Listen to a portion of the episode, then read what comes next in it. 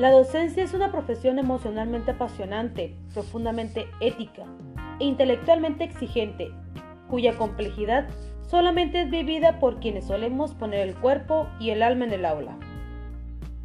Hola, ¿qué tal, estimada audiencia? Yo soy Cira Lozano Castro, maestra de primaria frente grupo y directora de un plantel educativo en educación básica. Te invito a quedarte conmigo en este canal, Entre Maestros, con vocación y pasión en esta segunda emisión hablaremos de la vocación en tiempos de pandemia. Este tema resulta de mucha importancia, pues la vocación en cualquier profesión es algo que requiere de una buena reflexión sobre su práctica, debido a que cambian las perspectivas que cada individuo tiene. Pero veamos, ¿qué es la vocación? La vocación se entiende como un llamado al interior, una responsabilidad con una actividad y a su vez de la persona con ella misma incluso de la identidad de la persona con su actividad principal. También es realizar un trabajo pensando en una causa en específico. Atiende al llamado interior o compromiso personal. La vocación no es natural, quiere decir no es biológica. Se conforma mediante una comunicación constante con quienes comparten el mundo particular. Esta se construye a lo largo de la vida e implica dar un significado a su quehacer cotidiano o a su quehacer profesional. En esta ocasión, la profesión docente es una de las más sensibles a los cambios sociales, políticos, culturales, tecnológicos de las sociedades, ya que tiene el desafío permanente de contribuir con la formación de actores sociales que a su vez sean capaces de emprender las transformaciones del mundo actual a través del desarrollo de sus competencias.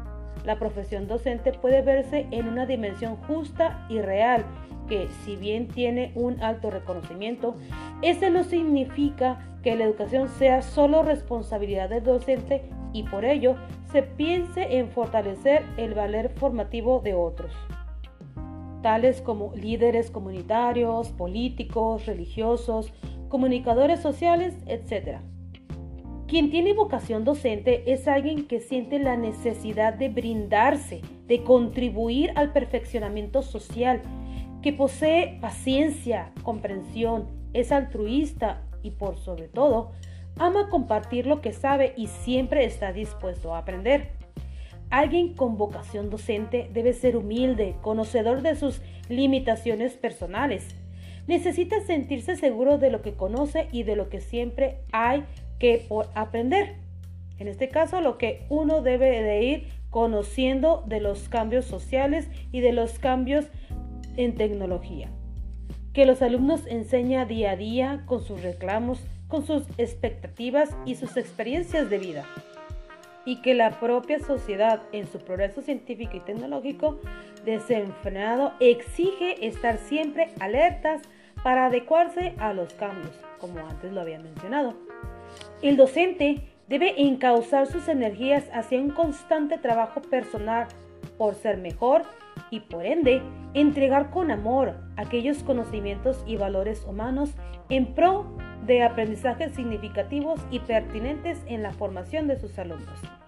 En tiempo de crisis como este que vivimos desde el 2020, se conoce al verdadero maestro, al que da clases por vocación, con amor, al que verdaderamente se compromete, no solo al que medio cumple, al que da clases por no encontrar otro trabajo mejor. Por supuesto que el desconocimiento de este virus del que no sabemos mucho causó en este momento un gran impacto en la inteligencia emocional de las autoridades, de los profesores y también de los alumnos. Entonces todos estábamos en este barco que navegaba a la deriva, en mucho por falta de información, desconocimiento, desinformación, falta de preparación y angustia ante lo desconocido. De un día para otro, el docente transportó el salón de clases a su casa y en verdad pensamos que quizá únicamente sería cosa de una o dos semanas, pero en realidad nos llegó de golpe y poco a poco fuimos magnificando el momento histórico que estábamos viviendo. Así también los alumnos en muchas casas hicieron su comedor un pupitre. Por eso, esta crisis ha sido una gran oportunidad de crecimiento para muchos de quienes lo supieron aprovechar. Hay muchos docentes de todos los niveles educativos que ya saben usar el Zoom, Moodle, Google Classroom, Microsoft Teams y ya probaron también las nuevas salas de Facebook. Esto dio un brinco tecnológico en solo dos meses, aplicando sin mucho pensar una herramienta creativa para cambiar, adaptar, modificar, proponer y reordenar todo lo que estaba pasando mediante diversas plataformas educativas. Entre maestros siempre comentamos, nadie se hará rico en dinero siendo docente, pero la riqueza de quien tiene la verdadera vocación está en las experiencias compartidas, el encontrarse en algún sitio a quien con una palabra fuimos capaces de transformar, aunque sea un poquito, su existencia. Mi labor como docente frente a grupo ha sido buscar constantemente nuevas formas de atraer la atención de mis alumnos, nuevas formas de enseñar, tratando de ser empática y de adaptarme a las nuevas circunstancias que nos presenta el mundo todos los días. Para ello, se requieren de dos elementos, de una formación integral y la realización de la tarea pedagógica, la cual debe ser entendida como un proceso vivo de compromiso personal entre el profesor y sus alumnos. Por eso, si eres capaz de alentar en los traspiés, de estimular en las aptitudes, de comprender los errores, de escuchar, de volver a explicar, si puedes no juzgar, si aprendiste a valorar, si aceptas los desafíos y los desacuerdos, si el éxito que buscas en la vida es ser feliz porque haces algo éticamente valioso para los demás y para ti mismo, si puedes imponer orden y respeto con tu presencia y ejemplo, si eres capaz de desandar el camino y volver a empezar para alcanzar el objetivo, si sabes dar y recibir afecto, si tienes mucha paciencia, entonces tu vocación es sin duda la docencia. En resumen, estimada audiencia, la vocación tanto en la docencia como en otros campos permite generar una autorreflexión en lo que realmente somos.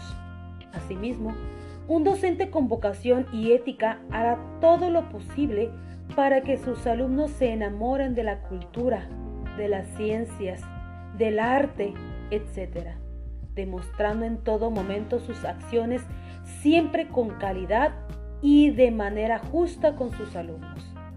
El verdadero maestro no limita su influjo al campo intelectual o al de la profesión, lo proyecta despertando vocaciones, modelando espíritus, actuando con sus enseñanzas sobre el vivir total de sus discípulos. Es así que me despido el día de hoy, estimada audiencia con una bonita frase de Aristóteles. La excelencia no se mide ni por las motivaciones ni por los resultados de lo que hacemos, sino por la grandeza. Agradezco tu atención en esta emisión, La vocación del maestro en tiempos de pandemia. Soy Cira Lozano Castro, maestra de grupo y directora de un plantel educativo. Te invito a que te suscribas, comentes, le des me gusta y compartas este podcast. Bonito tu día. Muchas gracias.